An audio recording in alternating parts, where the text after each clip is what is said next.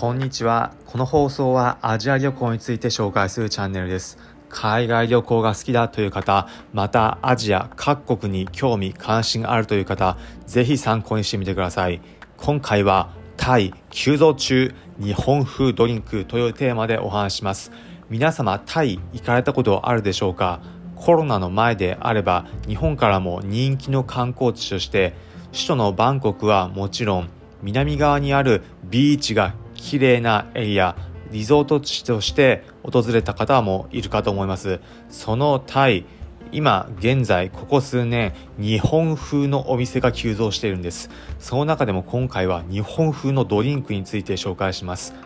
タイ特にバンコクなど都市街中歩いてるとドリンクスタンドティースタンドなどよく見かけると思います。そのドリンクスタンド日本風のドリンクがいろいろとあるんです。例えばチャミチというブランドのドリンクスタンド店があり日本風のドリンクが売られていたりします。他にものび茶というドリンクスタンドがありロゴマークよく見るとどこかで見たことあるような顔をしたロゴマークになっているんです。のび茶どこかで聞いたようなこの発音かと思いますがあの某有名猫型ロボットのアニメから撮ったんであろうなというようなブランド名になっていてロゴマークもあの顔メガネをかけた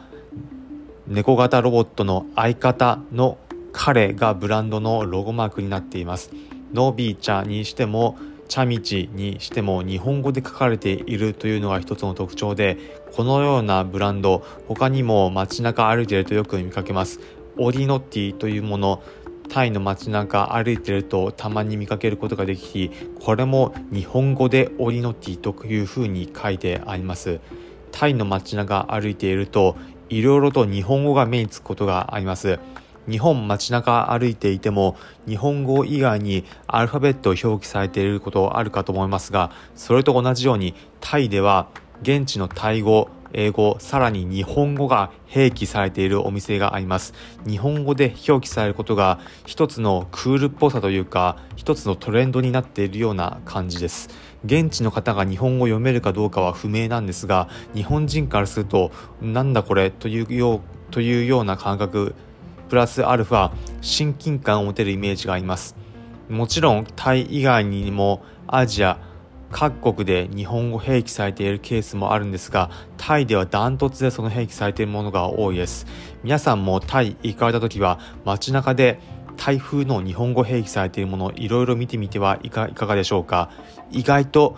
あこんなものがあるんだだったり日本こんな風に海外だと見られているんだというような発見があるので面白いのでおすすめです。ということで最後に今回の求めです。今回はタイ急増中日本風ドリンクというテーマでお話しました。結論タイの街中では日本語表記されたようなドリンクスタンドをよく見かけることができます。今回の放送を聞いて、へえ、なるほどだったり、面白いと思った方は、ぜひ今回の放送、いいねのハートマーク、高評価ポチッと押していただければ幸いです。この放送はアジア旅行について紹介するチャンネルです。皆様がアジア各国旅行するときに役立つ情報を紹介します。例えば、現地でのおすすめグルメだったり、現地に安く行ける航空券情報、また、現地でおすすめのアクティビティなども紹介していきます。お、なんだかいい感じだったり、また聞いてみようかなと思った方は、ぜひこのチャンネルのフォローボタンポチッと押してみてください。それでは今回お聴きいただきありがとうございました。また次回アジアでお会いしましょう。